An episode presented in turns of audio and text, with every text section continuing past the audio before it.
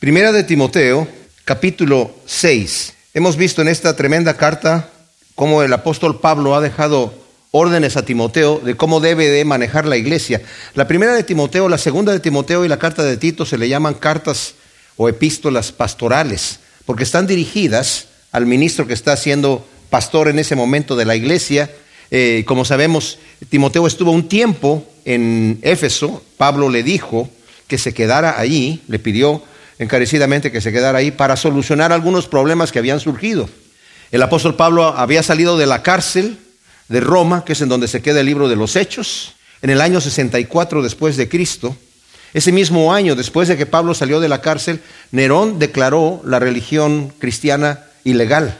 Y se cree que fue porque Pablo le compartió, según dice la tradición, a Nerón el Evangelio. Pablo siempre compartía el Evangelio que cuando tenía la oportunidad de estar delante de alguna persona importante, delante de cualquiera, ¿verdad? Pero sobre todo de gobernantes. Y, según dicen, eh, Nerón rechazó el Evangelio y desde entonces se endemonió y atacó a la iglesia cristiana, ¿verdad? Entonces declaró ilícita la religión cristiana, pero para ese entonces Pablo ya estaba en libertad y anduvo por el área de Macedonia y desde Macedonia le escribe a, Timoteo y le dice que se quede allí en, Éfeso. También le escribe a Tito que se quede en la isla de Creta, en donde también le da una carta parecida a lo que le está enseñando a, a Timoteo, de corregir algunos asuntos, que también lo vamos a ver hoy. Había unos falsos maestros allí que habían estado metiendo sus doctrinas raras y desviando a la gente del Evangelio.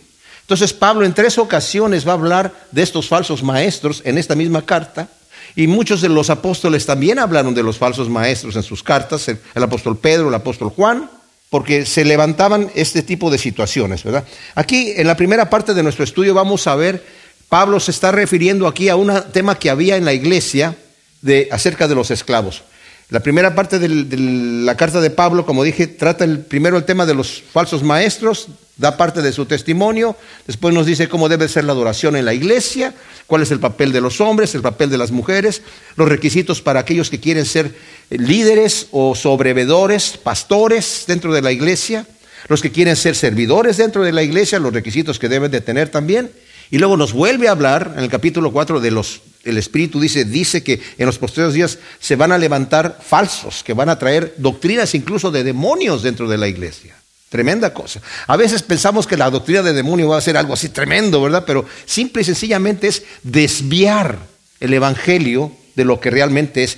El versículo clave de toda la carta de Timoteo, de la primera, está en el capítulo 3, versículo 14 y 15, que dice, esto te escribo, aunque espero ir en breve, pero si me retraso, para que sepas cómo hay que comportarse en la casa de Dios, que es la iglesia del Dios vivo, columna y baluarte de la verdad. Para que sepas tú, Timoteo, como pastor, cómo deben de comportarse tú y cómo deben de comportarse los demás. Pablo hace mucho énfasis a Timoteo que las cosas que él está diciendo que tiene que compartir con la iglesia, se cuide bien de él mismo practicarlas. Porque uno, bien fácilmente, yo lo se los digo como pastor, es muy fácil hablar, es muy fácil estudiar, es muy fácil decirle a la gente que no haga esto, que no haga aquello, que deben hacer así, pero ¿cómo estoy yo? Incluso la escritura dice, cuando está hablando Pablo, ¿verdad? En el primer capítulo y dice, hay unas personas que rechazan con injusticia la verdad y Dios los entrega a su mente reprobada y hacen cosas que no convienen y están atestados de toda iniquidad. Pero tú, que estás criticando a aquellas personas, y haces lo mismo, ¿Crees que Dios te va a disculpar? ¿Verdad? Tal vez no lo haces de la misma manera, pero haces lo mismo. ¿Y tú crees que porque Dios no te ha descargado el puño, que está aprobando lo que estás haciendo? De ninguna manera. Dice, lo que pasa es que su paciencia y su longanimidad es para que tú te arrepientas, para guiarte al arrepentimiento, pero por tu corazón no arrepentido estás atesorando ira para el día de la ira de Dios. Y luego dice, y tú, predicador, que andas con Biblia en mano, que andas diciendo que no se debe de hurtar, hurtas que andas diciendo que no se debe adulterar, adulteras, tú también estás en condenación. O sea, por eso está diciéndole Pablo a Timoteo, ten cuidado, Timoteo, de no sea solamente predicar acá. Sí, primero el predicador debe de predicarse el mensaje a sí mismo. Y una vez que lo asimila, con autoridad lo puede dar a su congregación, ¿verdad?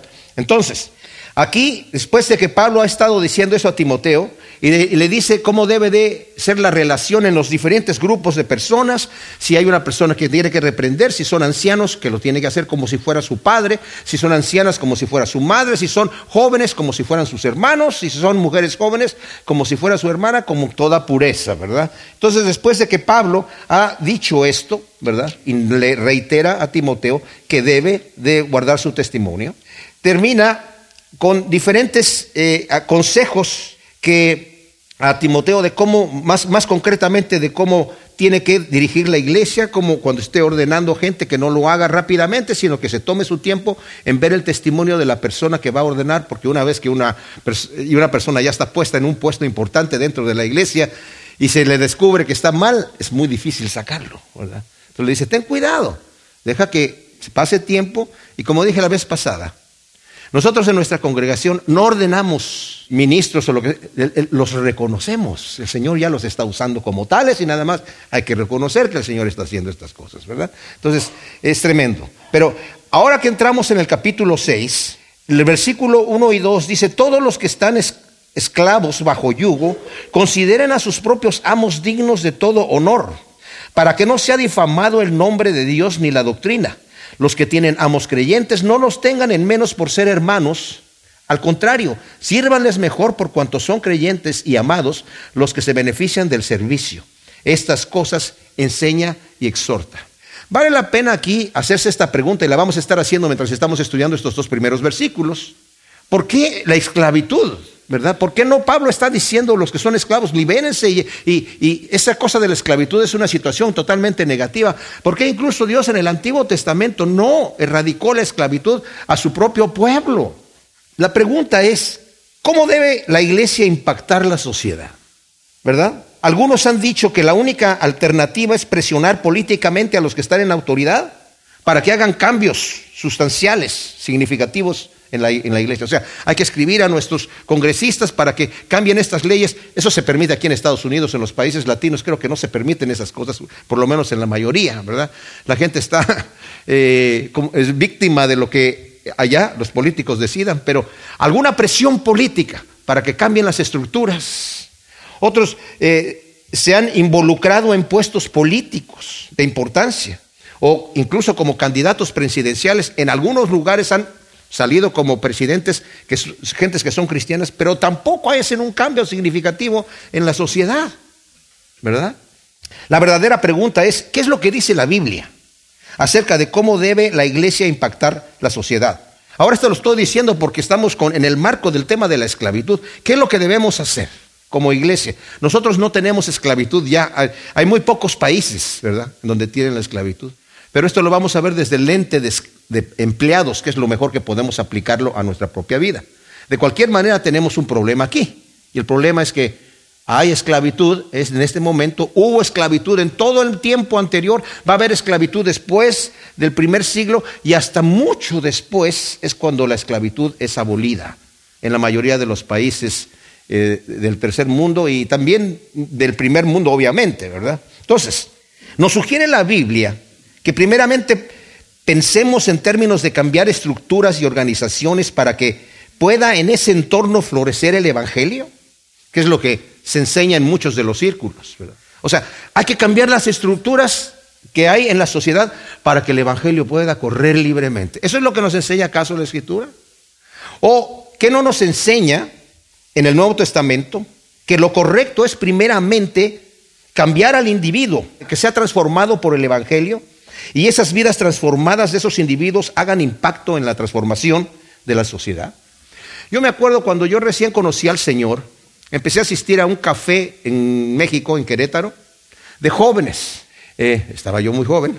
Y había un tipo que llegaba ahí, era un café, porque ahí se reunían los jóvenes, cristiano, y era, había uno que era muy marxista, tanto así que le decían Lenin y me dice, ustedes los cristianos son idealistas, ustedes no hacen nada, solamente se pasan hablando de su religión y no hacen ningún cambio social. Yo le dije, bueno, ¿y ustedes qué están haciendo? ¿Tú qué estás haciendo? ¿Tú personalmente qué haces? Te sientas con tus amigos a tomarte un café y hablar de cómo debería ser, pero tú no estás haciendo tampoco nada, le dije yo. Además, te digo, el, cristianismo sí hace algo, cambia al individuo y el cambio viene de adentro hacia afuera. Marx dice que el individuo, el hombre, es bueno por naturaleza y si se le pone un entorno favorable, mm, se va a eh, desenrollar perfectamente bien. Y le dije yo, el problema es que el hombre no es bueno. No hay ningún país comunista o socialista en donde se haya logrado la dictadura del proletariado. No, no sucede. Ni Rusia que empezó con esa situación, no sucede. Ni Cuba, ni ningún lugar. No ha llegado a la dictadura del proletariado. Se quedó en que las Fuerzas Armadas toman el poder y ahí se quedaron. O sea, eso no funciona. ¿Por qué? Porque el hombre es corrupto. Entonces la Biblia no responde, estamos viendo el tema de los, de los esclavos, no responde a todas las preguntas sobre asuntos específicos, hermanos. Pero sí encontramos en la Biblia principios que se pueden aplicar a esos, a esos asuntos específicos. La pregunta más obvia al llegar a estos dos versículos que estamos viendo aquí del capítulo 6, ¿por qué no hay un llamado de parte del apóstol a una especie de levantamiento o revuelta en contra de la esclavitud. Aquellos que enseñan que la Biblia provee una especie de ordenanza para algún tipo de liberación política y teológica, cuando llegan a estos pasajes deben estar completamente absortos, decir, pero ¿cómo? ¿Y cómo no dice nada Pablo acerca de esto? ¿Por qué no corrige el tema de la esclavitud? Es más bien está diciéndole a los esclavos que se sometan a sus amos. Qué cosa tan tremenda. De hecho, el versículo primero dice, todos los que están esclavos bajo yugo consideran a sus propios amos dignos de todo honor. Se está refiriendo a amos que ni siquiera sean cristianos. Tal vez son demasiado eh, terribles, ¿verdad? Pero tiene que someterse a ellos. Pablo aquí continúa dando instrucciones, como dije a Timoteo, de esta, de esta cosa. Ahora, la abolición de la esclavitud, que obviamente estaba en la mente de Pablo, no habría de darse por insurrección o revueltas sino por el poder transformador del Evangelio, trabajando de adentro hacia afuera y no del llamado de hacerlo de afuera hacia adentro. La esclavitud eventualmente fue abolida por principios bíblicos, mis hermanos, por principios bíblicos. Debemos entender que aunque la esclavitud era el punto más bajo en la escalera del estatus social, o sea, no podía llegar uno más abajo que ser esclavo en el mundo grecorromano, en muchos casos era preferida. ¡Wow! Razones, seguridad económica, y a veces ah, eran buenas posiciones en algunos hogares, buenas posiciones. No pensemos en la esclavitud como en la esclavitud, por ejemplo, que Estados Unidos tuvo aquí con, eh, la raza negra, ¿verdad? No, ese tipo de abuso. Eran era otros principios. En aquella época, por ejemplo, había en el Imperio Romano 60 millones de esclavos. En un tiempo, dos de cada tres de los miembros del sistema legislativo en Roma eran esclavos. estaban en el gobierno y eran esclavos. Esclavos de alto rango, por supuesto. Eh, eh, hubo varios motivos por los cuales las gentes llegaron a ser esclavos. Unos que fueron prisioneros de guerra, los hacían esclavos. Ahora, no, a no todos los trataban bien, debemos entender eso, lo vamos a, tomar, a considerar eso en un ratito. Otros eran criminales que parte del castigo era que habían pasado en la prisión y otra parte los vendían como esclavos. Le tocaba ya ser esclavo. Otros llegaron a ser eh, esclavos como resultado de alguna deuda. Yo no le puedo pagar todo lo que le debo a, la persona, entonces me voy como esclavo hasta que con mi trabajo le pague, porque no tengo manera de librarme de la deuda. Otros eran secuestrados por ladrones, secuestradores, y se los llevaban a otro lugar, o los hacían esclavos para ellos mismos, o los vendían como esclavos en otro lugar. Por ejemplo, el caso de José. Sus hermanos lo, tomaron y lo vendieron y, tuvo que ser esclavo porque ya lo habían vendido. Otros porque sus padres los vendieron. El padre tenía la oportunidad y la, legal de si su hijo de repente se portaba mal o simplemente decía, ¿sabes qué? Lo vendo como esclavo. Padres pueden este, comentar eso de sus hijos, tal vez con un cafecito, ¿verdad? Esa es la historia o por haber nacido en la, familia de un esclavo. Si, el padre y la, madre eran esclavos, el hijo ya nacía siendo esclavo y no tenía alternativa.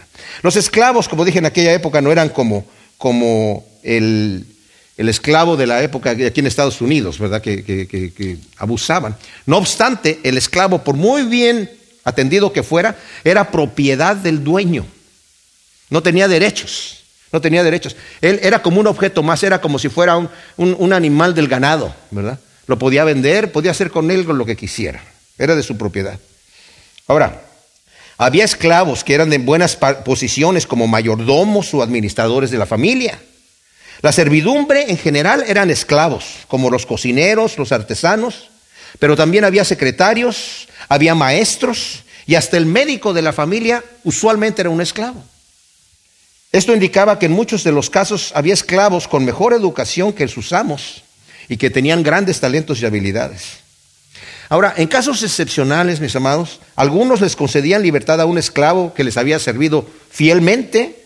En otras ocasiones se permitía que un esclavo pudiera comprar su libertad.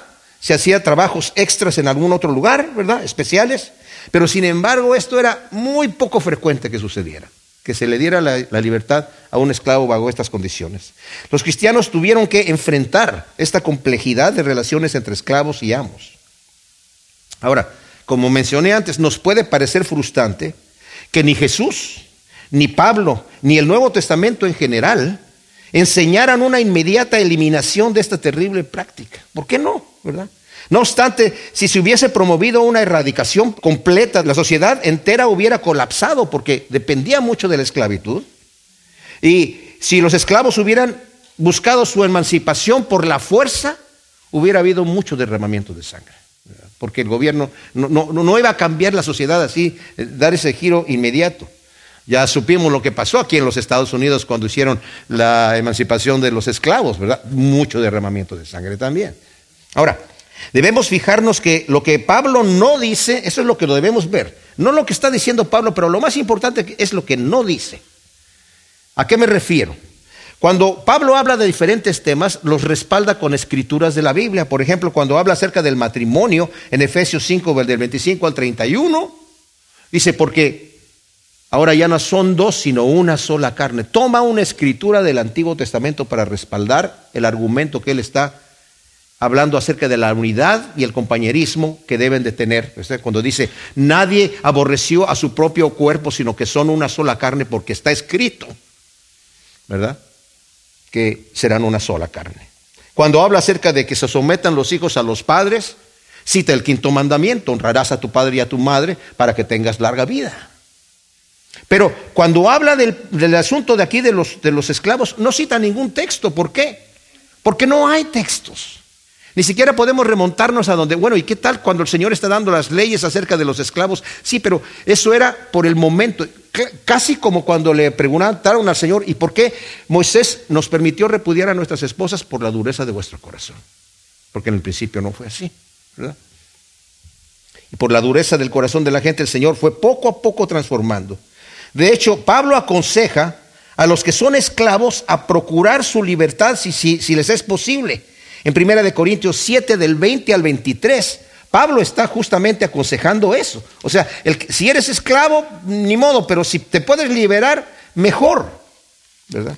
Eso está aquí en, en el capítulo 7, versículo 20, dice así. Fuiste llamado siendo esclavo, no te preocupes, pero si también puedes llegar a ser libre, más bien aprovechate, porque el que fue llamado por el Señor siendo esclavo, liberto es del Señor, asimismo el que fue llamado siendo libre, esclavo es del Mesías. Por precio fuisteis comprados, no os hagáis esclavos de los hombres. Si puedes liberarte, libérate, ¿verdad?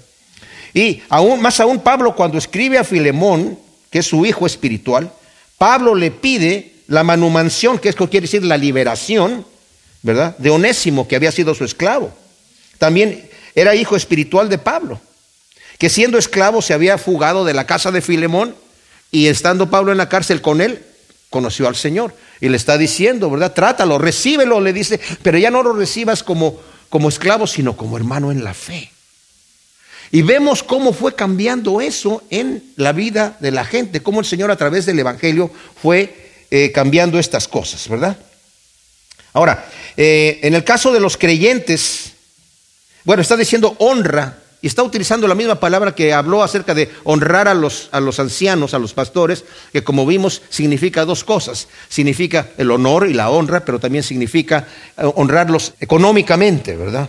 Pero en este caso es solamente la honra del respeto, obviamente el esclavo no le va a pagar. Y se está refiriendo al amo, aunque el amo no sea un amo cristiano. De hecho, la palabra amo en griego es despotes que es de donde viene la palabra déspota. O sea, era el título del amo, despotes, ¿verdad? Y Pedro dice una cosa tremenda.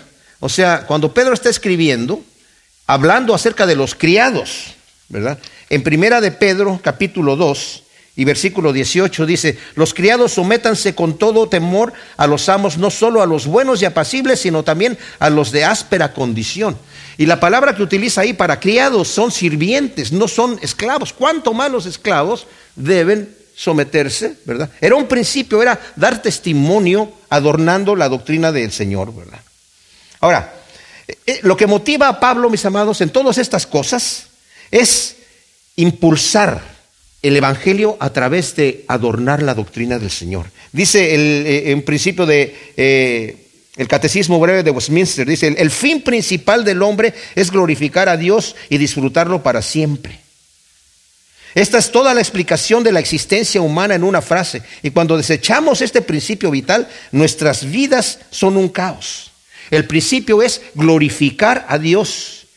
Y esta instrucción también se la da a Tito de la conducta de los esclavos. En Tito capítulo 2, versículo 9 dice, a los siervos que se sometan a sus amos en todo, que sean complacientes, no respondones, no hurtando, sino mostrando completa fidelidad para que en todo adornen la doctrina de nuestro Salvador. Adornen la doctrina de nuestro Salvador. Ahora, ¿cómo adoramos al Señor? ¿Cómo honramos al Señor? Honramos al Señor viviendo nuestras vidas haciendo lo que tenemos que hacer. Eso es lo que significa glorificar a Dios. Cuando hablamos de glorificar a Dios, decimos, ay, pero ¿qué queremos que le estemos echando porras al Señor? Gloria, gloria, gloria. No, no se trata de eso. Glorificar a Dios es vivir para aquello que el Señor nos ha creado. El Señor se complace cuando nosotros hacemos aquello para lo cual hemos sido llamados. Ahora, ¿le vamos a dar gracias al Señor en todo? ¿En todo? Sí, en todo. En toda circunstancia. Aunque las circunstancias sean malas, aunque las circunstancias sean malas. Eh, aunque tu vida sea menos de lo que tú esperabas que fuera, aunque eso suceda así. Aunque estás hasta el fondo de la escalera del estatus social, o hasta arriba, como estés. Así como el Señor te llamó Glorifica al Señor en tu situación.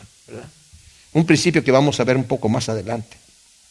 Ahora, lo más importante para el creyente es que cuando afronta estas circunstancias tiene que darle la gloria a Dios.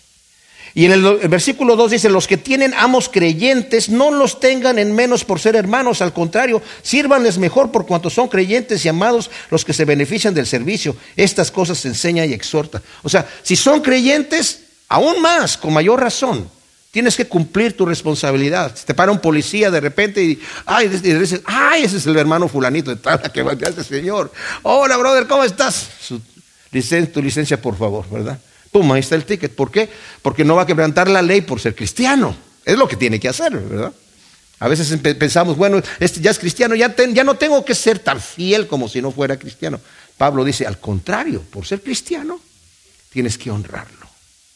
Entonces, como vemos aquí, Pablo no está, la forma en la que está manejando este asunto es, tienes que adornar en todo la doctrina del Señor, ¿verdad? Dice al, fin del, del versículo 1, para que no sea difamado el nombre de Dios ni la doctrina. Wow. O sea que nosotros, mis amados, por nuestro testimonio, vamos a hacer que los hombres glorifiquen a Dios o que blasfemen el nombre del Señor.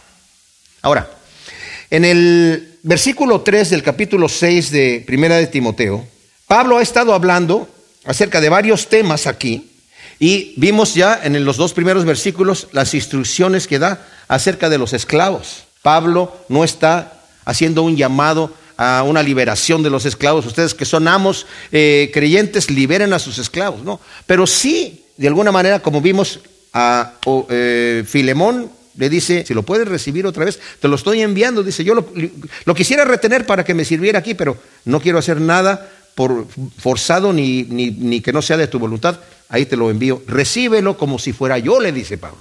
Ya no lo recibas, por favor, como esclavo, sino como un hermano en la fe. Aunque siga siendo un sirviente, pero vas a ser hermano en la fe. Al esclavo también le dice, si te puedes liberar, libérate. Vemos que esas cosas eventualmente cambiaron la sociedad. El Evangelio entró de adentro hacia afuera, mis hermanos. Y así es como vienen los cambios. Cuando hay un cambio en nuestro ser, vamos a ser mejores ciudadanos, vamos a ser mejores esposos, vamos a ser mejores padres, vamos a ser mejores todo, ¿verdad? Vecinos y todo esto.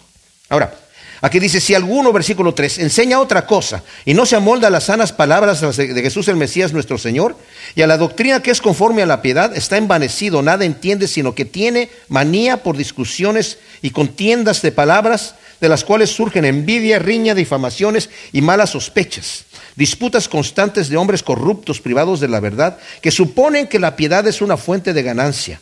Aunque fuente de gran ganancia, es la piedad acompañada de contentamiento porque nada trajimos al mundo y nada podemos sacar. Así que teniendo sustento y abrigo, estemos contentos con eso, pues los que quieren ser ricos caen en tentación y trampa y en muchas codicias insensatas y dañinas, las cuales hunden a los hombres en destrucción y perdición.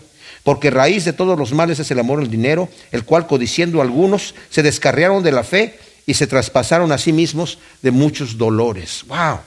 Miren, Pablo después de encargar a Timoteo esto, al final del versículo 2, que vimos ya, dice, estas cosas enseña y exhorta. ¿Cuáles cosas? Las cosas que ha venido diciendo, pero también las que va a decir, ¿qué es esto? Y ahora está diciendo, si alguien, te estoy enseñando, Timoteo, ya todo lo que te he dicho, enséñalo y exhórtalo. Si alguien enseña otra cosa, y no se amolda, no son cosas que son de Pablo solamente, dice, no se amolda a las sanas palabras de Jesús el Mesías nuestro Señor y a la doctrina que es conforme a la piedad. O sea, el Señor ya nos dio ciertos principios y hay una doctrina apostólica que es conforme a la piedad, en donde el Señor está hablando a través de los apóstoles, dando el fundamento que se tenía que dar. Yo me impresiono el conocimiento que tenían los apóstoles para escribir las cosas que, que escribieron. O sea, dando profecías como Pedro cuando está hablando que al, final del tiempo las cosas van a ser todas deshechas por, se van a fundir por el fuego. ¿De dónde lo sacó Pedro? Porque el Señor se lo dijo. Esos son fundamentos que están en la palabra de Dios para dadas a nosotros y eso no se ha vuelto a repetir. Las falsas enseñanzas de estos maestros, como dije, no se amoldaban a las enseñanzas del Señor. Está envanecido y nada entiende. O sea, está lleno de orgullo, no sabe nada es un ignorante arrogante. Si alguien está hablando algo que no enseñó el Señor y que se le ocurrió a él porque se le, vino supuestamente una revelación, quién sabe de dónde, que lo que contradice las cosas de Dios. Ahora, eh, decimos, ¿pero quién está enseñando esto hoy en día? Oh, la iglesia evangélica está llena de ese tipo de doctrinas que contradicen lo que el Señor ha enseñado. Por ejemplo, la doctrina de la prosperidad, ¿verdad? Solamente declara y vas a tener. Solamente tienes que declararlo y lo vas a tener. O sea, visualízalo, decláralo y ahí está. Una supermansión, no sé cuántos autos y no sé qué cuenta de cuánto dinero en el banco. Decláralo y pum, salud y todo, nunca te vas a morir. ¿Cómo podemos nosotros, mis amados, decir que, que tenemos que estar sanos completamente y nunca me voy a morir cuando tenemos un Cristo que murió en la cruz? ¿Cómo podemos decir que nosotros no vamos a sufrir cuando tenemos un Cristo que sufrió? Cuando nos dice el Señor, no te hagas tesoros en la tierra, ¿por qué no puedes servir a dos señores? Como lo estamos viendo aquí, ¿verdad? Ah, pero si yo lo declaro, entonces sí. Cualquiera que te venga con otra doctrina, que no es lo que el Señor enseñó, es un arrogante, insolente, ignorante. No hay peores compañeras que la ignorancia y la vanidad, pero por desgracia, con mucha frecuencia se dan juntas. Ahora, cuando dice está envanecido, la palabra en, en griego es tufao, que literalmente significa inflarse como nube de humo. Arrogante, insolente, es un ignorante que actúa como un saberlo todo, pero lo hace con presunción. No sabe nada, pero lo hace como si supiera. Estos individuos creen que tienen un conocimiento superior y su falta de humildad, fíjense en esto, les impide recibir la verdadera enseñanza, la verdadera doctrina de parte de Dios, porque creen que ya se lo supieron todo. Delira, dice aquí, la palabra de Dios, ¿verdad? Está envenecido, nada entiende, sino que tiene manía, dice la Biblia textual, pero la Reina Valera dice delira, que es la palabra correcta. La palabra es noceo, dice, o sea, está enfermo mentalmente. Discute de manera enfermiza acerca de sus falsas doctrinas con un interés obsesivo y morboso que son evidencia de su perversión. Dice aquí, está envanecido, nada entiende, sino que tiene manía por discusiones y contiendas de palabras de las cuales surgen envidia, riña, difamaciones y malas sospechas. O sea, discusiones, se obsesionan con controversias que significa ocuparse en cuestiones necias o especulaciones sobre asuntos sin importancia, como los falsos maestros en el capítulo 1 del 3 al 6. Nada más leamos lo que dice ahí Pablo nuevamente. Dice, cuando pasaba a Macedonia te rogué que permanecieras en Éfeso para que mandaras a algunos que no enseñen diferente doctrina. O sea, están enseñando otras cosas de las que se han estado enseñando de lo que dejamos el fundamento puesto. que ni presten atención a fábulas y genealogías interminables que dan pie a especulaciones más que a la realización del plan de Dios por la fe. O sea, le está diciendo a Timoteo, calla a esas personas, ya empezaron a enseñar eso, páralos, porque están hablando de cosas que distraen lo verdadero. Versículo 6, me salté el 5 a propósito, de las cuales cosas habiendo perdido el camino algunos se desviaron tras vanas palabrerías, deseando ser maestros de la ley, sin entender lo que dicen ni lo que afirman tan categóricamente. Ahora, el Pablo le dice a Timoteo, el propósito de este mandamiento en el versículo 5 es el amor nacido de un corazón puro, de buena conciencia y de una fe no fingida. Esto es lo que es el Evangelio, Timoteo. Es el amor nacido de un corazón puro, de buena conciencia y de una fe no fingida. El propósito del Evangelio es el amor, que es nacido de un corazón puro, de una fe no fingida y de una buena conciencia. Cualquier otra cosa que distraiga y que te vaya a poner, es que mira, el Señor me reveló que está distrayendo, esos son falsos maestros, cállalos, porque están distrayendo de lo que es el verdadero evangelio. En otra parte dice, el, reino de los cielos no, está, no es en comida y, en bebida, sino en el gozo y paz del Espíritu Santo. El Señor, para poder tener una relación con Dios, para poder producir ese amor fruto del Espíritu Santo, necesito tener una fe no fingida, una conciencia limpia, un corazón puro. Y de ahí va a surgir ese amor.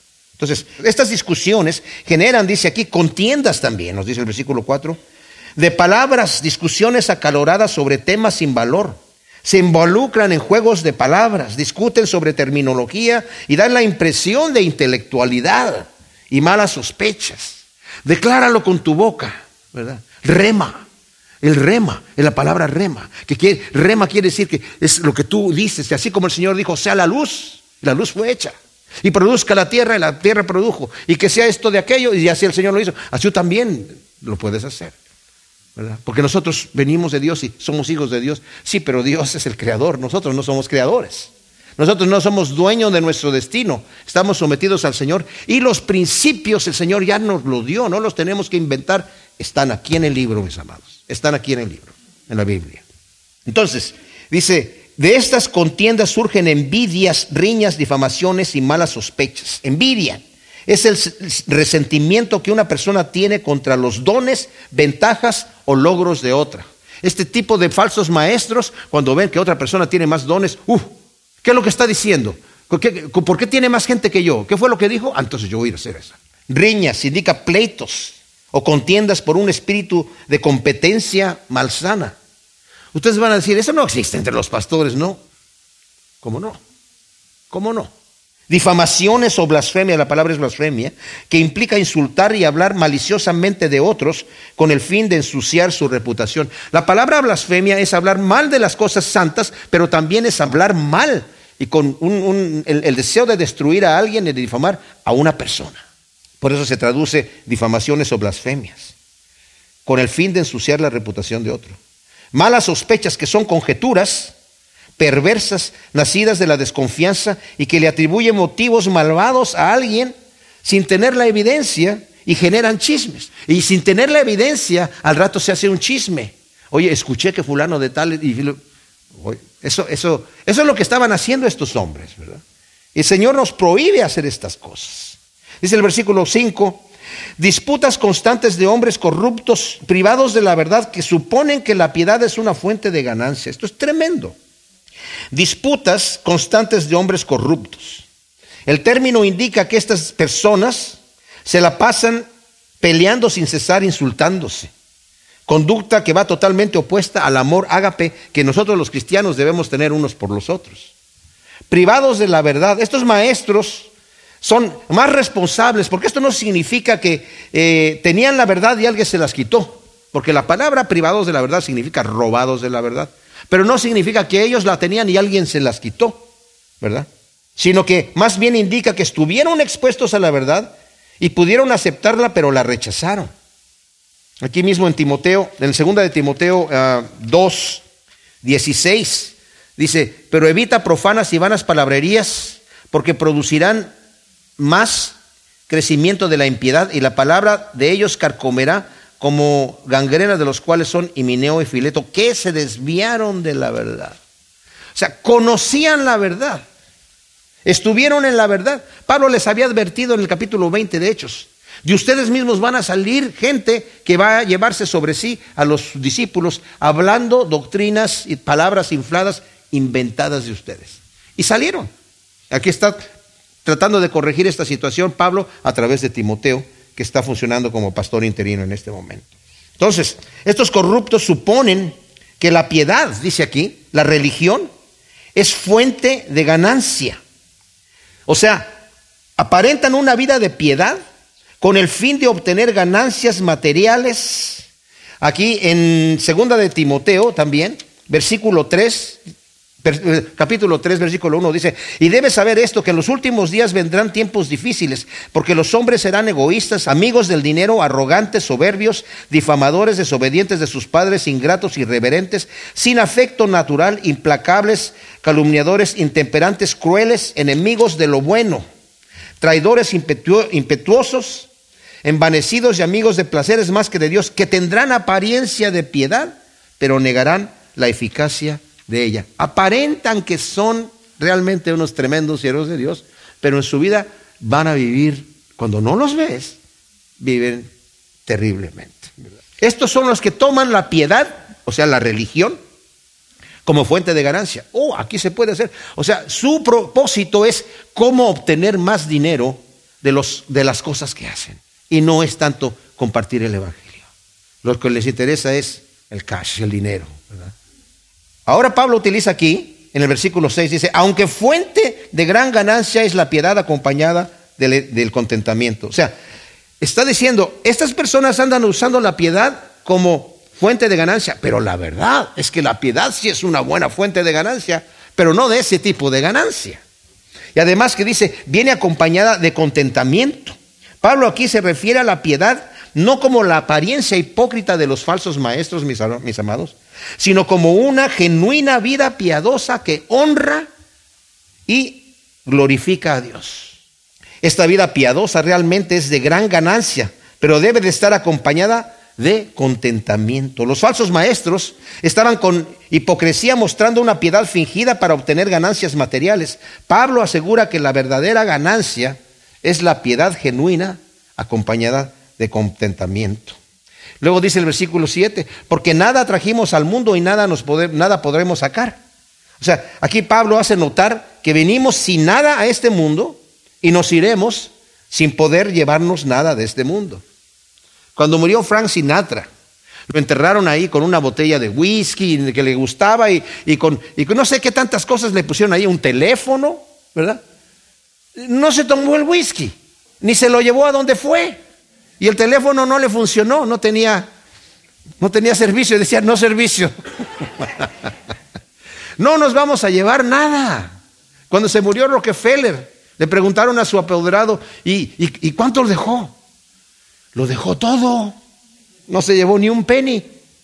Desnudos salimos del, y sin nada llegamos aquí. No, nace un, bebé con mochila o con, bolsitas de, alguna tienda, ¿verdad? Viene sin nada y si nada se va. Cuán importante, ¿verdad? Es esto. Eh, Job también dice, desnudo salí del vientre de mi madre, desnudo volveré a él.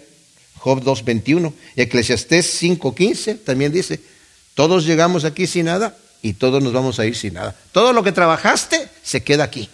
Todo lo que hiciste, sea mucho, sea poco, se queda aquí. Cuán importante es entender, mis amados, que en este mundo solamente vamos de paso. Y solo lo que hayamos, hayamos hecho para la gloria de Dios nos rendirá tesoros en la gloria eterna de Dios. ¿Quieres tener un tesoro en el cielo? Hazlo desde aquí. Invierte, como dice el Señor, las ganancias injustas en el reino de Dios, para que cuando éstas falten te reciban en las moradas eternas. Se lo dice el mayordomo, en el ejemplo del mayordomo infiel. Lo que Dios te ha dado aquí, utilízalo para la gloria de Dios, en la forma que Él te dé a entender cómo hacerlo pero invierte en el reino de Dios. Cuando tú inviertes en el reino de Dios tu tiempo, tu esfuerzo, tus recursos, todo lo que Dios te ha dado para la gloria de Dios, dice, entonces vas a tener galardón en el reino de los cielos. Cuando solamente vives para hacer riquezas aquí, las riquezas se quedan y como ahorita nos va a decir, el que se dedica a eso termina angustiado, termina incluso desviado de la fe y posiblemente hasta en condenación. Eso es lo que nos va a decir en los siguientes versículos. Así que teniendo sustento y abrigo, estemos contentos con eso. Ya que estamos de paso aquí en la tierra, mis amados, Pablo nos exhorta a contentarnos con sustento y abrigo. La palabra abrigo es la palabra skepasma, que incluye techo. O sea, si tienes donde dormir, en donde estás abrigado y estás con, con comida, suficiente. Conténtate con eso. El problema muchas veces que tenemos ya por nuestra cultura occidental, mis amados, porque no sucede en otros países, de otras culturas orientales, por ejemplo. Bueno, sucede en algunos países, pero el tema es este, que creemos que necesitamos tener mucho para estar contentos, porque eso es lo que nos están enseñando. Si no tienes esto, uh, eso es lo que necesitas para estar contento. Y los comerciales están diseñados para eh, decirnos eso y convencernos de esas cosas. Pero Pablo dice, no, si tienes abrigo este, y, alimento, con eso confórmate. Si no lo tienes, ¿qué vas a hacer? Pues vas a buscar el reino de Dios y su justicia y tu Padre Celestial ya sabes que necesita esas cosas y te las va a proveer. Así que no te preocupes de cualquier manera, no te afanes. El principio no es que Pablo aconseja esto sin haberlo practicado él mismo, que es, si Dios te ha bendecido económicamente, disfruta lo que te ha dado y comparte con el necesitado, y si padeces necesidad, de cualquier manera, conténtate y dale las gracias a Dios. Aquí en Filipenses 4, del versículo 11, la segunda parte del versículo 11 dice, he aprendido a estar satisfecho con lo que tengo. Sé vivir con estrechez y también sé tener abundancia para estar saciado como para estar como para pasar hambre, para tener abundancia como para padecer necesidad. En todo y por todo he aprendido el secreto. ¿Cuál es el secreto? Todo lo puedo en Cristo que me fortalece. Dios me ha enseñado a estar satisfecho, a tener necesidad, a estar contento sea cual sea mi situación. Dios es lo único necesario y suficiente y por lo tanto nadie ni nada más es necesario. Aquí mismo en Filipenses 6, por nada estéis angustiados, antes bien, por la oración y la súplica, en todo sean conocidas ante Dios vuestras peticiones con acción de gracias y la paz de Dios, que sobrepuja todo entendimiento, guardará vuestros corazones y vuestros pensamientos en Cristo el Mesías. Wow. O sea, no te afanes por nada. Dios es lo único que necesitamos. El Salmo 73. Asaf está diciendo, yo vi a los impíos prosperar y yo, porque Asaf estaba enfermo, era un hombre muy enfermizo, y decía, y yo los veía fuertes, y yo, en, cambio, he padecido todas las mañanas, me levanto mal.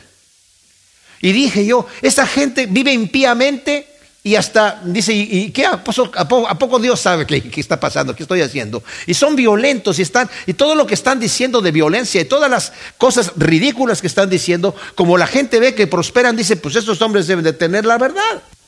Mira cómo están viviendo. Dice, y dice, dice, de repente dije yo, en vano he guardado yo mi integridad y mi, inocencia. Y dice, pero fui como una bestia. Y me di cuenta cuando entré al santuario de Dios y vi el fin de los impíos. Ahora, Señor, dice yo, estoy contento. Dice, ¿a quién tengo en los cielos sino a ti? Y fuera de ti, no quiero nada. Y en realidad lo único que necesitamos es el Señor. Entonces, Dice aquí Pablo en el versículo 9, pues los que quieren ser ricos caen en tentación y trampa y en muchas codicias insensatas y dañinas, las cuales hunden a los hombres en destrucción y perdición, porque raíz de todos los males es el amor al dinero, el cual codiciando algunos se descarriaron de la fe y fueron traspasados a sí mismos con muchos dolores. O sea, la, la persona que quiere ser rica, dice aquí, va a caer en tentación y trampa. ¿Trampa de quién? Pues del diablo cree que va a, tener con esto es todo lo que yo necesito. ¿Cuántos millonarios terminan suicidándose porque cuando llegan y dicen, pensé que con esto iba a estar satisfecho? Dijo Séneca, ¿verdad? En la época del primer siglo, un eh, filósofo romano. Dice, todavía no se ha sabido de una persona a la cual el dinero lo haga realmente rico, porque el dinero no te satisface. Más bien dice, te hunden en codicias insensatas y dañinas, las cuales hunden a los hombres en destrucción y perdición. Y luego cita aquí un lema que se decía ahí, un conocido refrán, que era, porque raíz de todos los males es el amor al dinero, el cual codiciando algunos se descarriaron de la fe y se traspasaron a sí mismos de muchos dolores. Ahora, ¿está Pablo condenando la riqueza en sí a los ricos? No. ¿Está diciendo que entonces debemos ser pobres? Tampoco. Si Dios te ha dado, disfrútalo, es lo que está diciendo. Y si, y si no tienes, conténtate con lo que el Señor te ha dado, con el abrigo y con lo que tienes. De hecho, aquí en el capítulo 6 mismo, en el versículo 17, dice, a los ricos de este mundo recomiéndales que, que regalen su dinero. No, que no sean arrogantes ni pongan su esperanza en las riquezas que son inciertas, sino en Dios, quien nos provee abundantemente de todas las cosas para el disfrute. O sea, Dios te ha dado, si eres rico, para que lo disfrutes. Pero que hagan el bien, que sean ricos en buenas obras, que sean generosos, dispuestos a compartir, atesorando para sí mismos un buen fundamento para el tiempo venidero, a fin de que echen mano de la vida eterna. No condena la escritura la riqueza. Abraham era muy rico, Isaac también, Jacob también, ¿verdad? El rey David también. Pero sabían utilizar los bienes que Dios les ha dado. No tenían la confianza. Pablo no está aquí condenando el dinero. El dinero no es malo, no es que cuando dice eh, el raíz de todos los males es el dinero, no, el raíz de todos los males es el amor al dinero. Si eso es lo que tú quieres, esto, puedes estar muy pobre, pero ser una persona súper codiciosa que te estás consumiendo, ¿por qué no tengo lo que aquel tiene? Ya estás pecando y te estás destruyendo. Y puedes ser una persona que tengas muchos bienes, pero no está tu fe puesta en esas, en esas cosas. Le das las gracias a Dios por lo que te ha dado, pero lo compartes con los necesitados. Entonces estás libre de esa situación. Esto es lo que Pablo nos está exhortando aquí. Cualquiera que sea tu posición, glorifica al Señor. ¿Estás hasta abajo de la escalera? Dale gracias a Dios y haz lo que tienes que hacer fielmente. ¿Estás hasta arriba? No seas arrogante. Dale gracias a Dios, disfruta y comparte. Gracias te damos, Señor, por tu palabra. Te pedimos que tú siembres estas semillas en nuestros corazones para que sepamos conducirnos, Señor, como debemos ser, para que den su fruto al ciento por uno en el nombre de Cristo. Amén.